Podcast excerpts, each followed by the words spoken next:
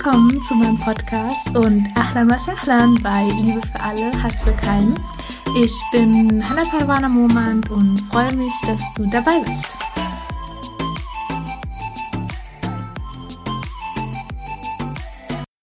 Ich möchte in dieser Podcast-Folge ein bisschen über mich erzählen und warum ich den Islam angenommen habe. Einer der häufigsten Fragen, die ich einfach gestellt bekomme. Und deswegen dachte ich, ist ganz gut, wenn ich die einfach am Anfang kläre und gibt mir auch gleich Gelegenheit, etwas näher auf ein Thema im Koran oder im Islam einzugehen. Genau. Wie schon gesagt, ich bin Hanna Parwana Momand. Ähm, ja, Parwana ist ein afghanischer Name und ähm, kommt der daher, weil ich ähm, lange Zeit in einem afghanischen Restaurant gearbeitet habe und dort ähm, ja, mit Muslimen einfach gearbeitet habe und das mein erster Anhaltspunkt oder mein erster Berührungspunkt mit dem Islam war. Also ich habe nie mit Muslimen vorher gearbeitet ich habe auch generell vorher nie gearbeitet, ähm, weil ich war 17, als ich angefangen habe. Ähm, aber okay, anderes Thema. Ähm, genau, und deswegen, dadurch, dass ich halt mit den ähm, ähm, Muslimen zusammengearbeitet habe, waren Afghanen, habe ich halt auch den afghanischen Namen bekommen und ähm, bin einfach so, so, so, so dankbar, dass ich auf diese Menschen, wirklich diese, meine Herzensmenschen sind es wirklich, gestoßen sind, bin und ähm, ja, einfach, also sie haben mir wirklich das größte Geschenk gemacht in meinem Leben und zwar, dass ich Muslima geworden bin. Und zwar war das so, ich habe gearbeitet und klar habe dann gesehen, okay, wie leben die? Aha, Ramadan, okay, Zuckerfest und ähm, habe einfach so äh, gesehen, okay, der Islam, ja, die beten. Ich war dann halt auch oft auch bei denen zu Hause und habe einfach gesehen, wie das so ist und dann ja, habe ich mich einfach oder habe ich einfach begonnen damit, mich mit dem Islam auseinanderzusetzen, über den Islam zu lernen, zu recherchieren und genau, ähm, hab dann bin dann auf die ähm, Geschichte von Iblis gestoßen. Und zwar ähm, war es so, als ich damals ähm, Christin war, ich weiß noch ganz genau, manchmal haben mich die Leute so gefragt, ja, wie kannst du denn an Gott, glauben? Ähm, dann, es würde doch nicht so viele Ungerechtigkeiten auf der Welt geben, wenn es Gott wirklich gibt, so. Und ich hatte irgendwie damals nicht so eine richtige Antwort drauf gehabt. Ich war immer so, ja, keine Ahnung.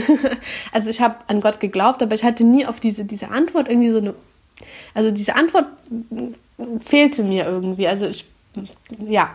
Und auf jeden Fall war es dann so, dass ich, ähm, als ich mich mit dem Islam auseinandergesetzt habe und dann auf die Geschichte von Iblis gestoßen bin, habe ich dann ähm, verstanden, warum es das Gute und das Schlechte gibt auf dieser Welt. Und das war einfach so dieser, dieser Punkt, wo ich dachte, krass, so, irgendwie, dass das Lebenskonzept des Islam, das hat mich irgendwie so berührt und ähm, ja, ich war einfach so hin und weg und ich habe dann auch später erfahren, dass es sowas auch im Christentum gibt, ähm, mm, so eine Geschichte, aber auf die bin ich nie gestoßen als Christin.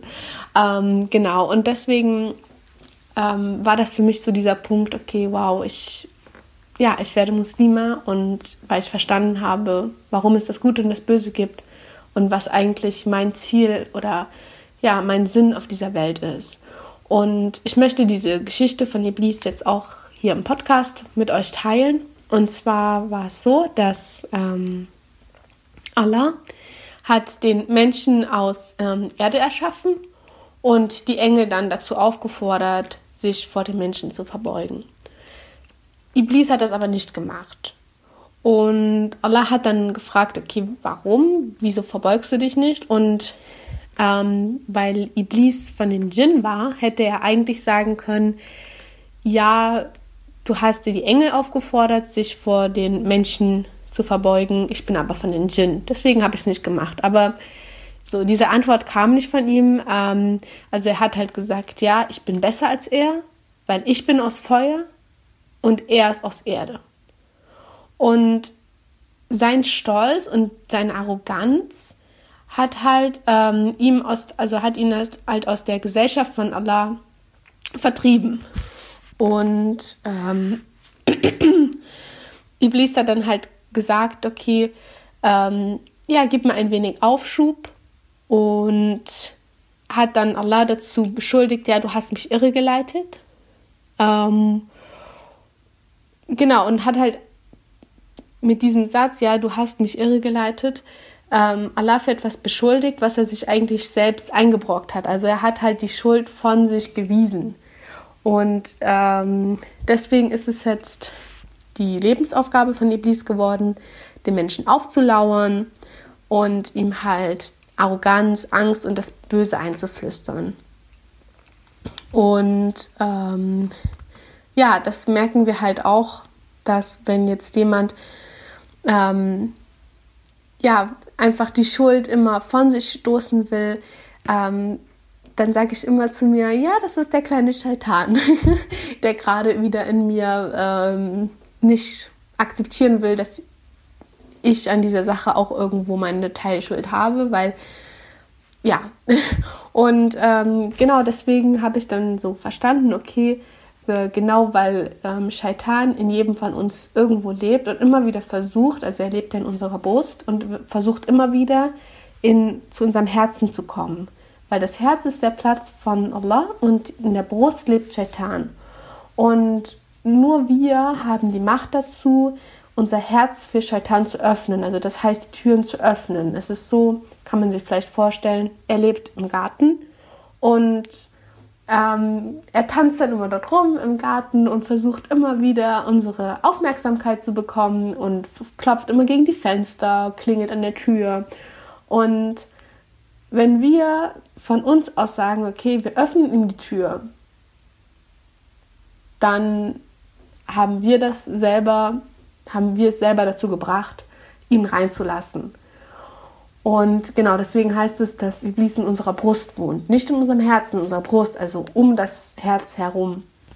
Und tanzt da halt immer so ähm, um, um das Herz herum und versucht immer unsere Aufmerksamkeit zu bekommen. Und genau, es ist halt einfach allein unsere Verantwortung, darauf zu achten, uns nicht von Scheitan leiten zu lassen, sondern immer zu überlegen, was ist das Beste, was äh, Allah uns jetzt in diesem Moment raten würde zu tun. Und danach sollten wir handeln. Und ähm, ja, weil, also das hat mich irgendwie alles irgendwie so berührt und ähm, habe halt auch verstanden, okay, diese Welt ist nicht gerecht. oh, Entschuldigung. ähm, diese Welt ist nicht gerecht und wir können ähm, als Menschen, als Muslime diese Ungerechtigkeiten einfach aushalten, weil wir wissen, dass an einem Tag nach dem Tod, an dem Tag des jüngsten Gerichts, alle Ungerechtigkeiten ausgeglichen werden. Also ganz einfaches Beispiel, wenn ein Mensch zehn Menschen tötet, können wir diesen Mensch als Gegenzug dafür, diesen Mörder sozusagen, nicht zehnmal töten. Wir können ihn einmal töten. So. Und ähm, so gibt es ganz, ganz viele Dinge auf dieser Welt, die einfach nicht gerecht gelöst werden können. Aber als Muslim oder als gläubiger Mensch hat man einfach diese, dieses Vertrauen darauf, okay, es ist egal, wie viel Ungerechtigkeiten mir in dieser Welt hier passieren. Es ist egal, weil es wird ein Tag kommen, wenn ich gestorben bin, dann dann stehe ich vor Allah und er wird alles Ungerechte, was ich auf dieser Welt erlebt habe, wird er ausgleichen. So wird er komplett gerecht machen. Meine guten Taten, die ich getan habe, werden ausgezahlt, meine schlechten Taten werden genauso ausgezahlt. Und einfach in diesem Gewissen, also für mich gibt das eine unendliche Erleichterung, auch wenn dann viele immer kommen, ja, du bist so naiv, du machst so viel gut und du musst ja auch mal auf den Tisch hauen und mal Dinge irgendwie, ähm, ja, dich auch irgendwo mal rächen oder so. Aber für mich, ich weiß nicht, ich kann einfach in so einer Ruhe leben, weil ich weiß, ich habe erstens nicht das Recht, mich irgendwo zu rächen, Weil, wenn man sich rächen will, man braucht so ein volles Bild. Und ich kann nie sagen, warum der Mensch mit mir so, mich so behandelt hat. Was ist passiert in seinem Leben bis zu diesem Punkt, dass er mich so behandelt hat? Hat er schlechte Erfahrungen gehabt? Was war seine Intention?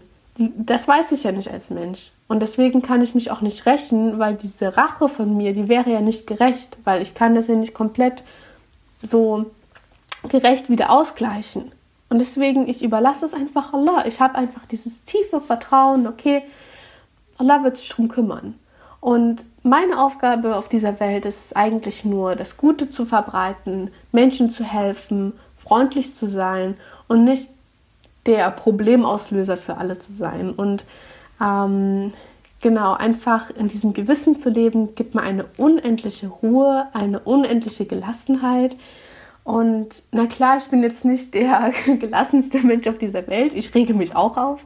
Aber einfach allgemein gesprochen, ich weiß nicht, es ist einfach so ein befreiendes Gefühl. Und einfach auch dieses ähm, Bewusstsein zu haben, okay, alles, was ich mache, wird irgendwo dokumentiert.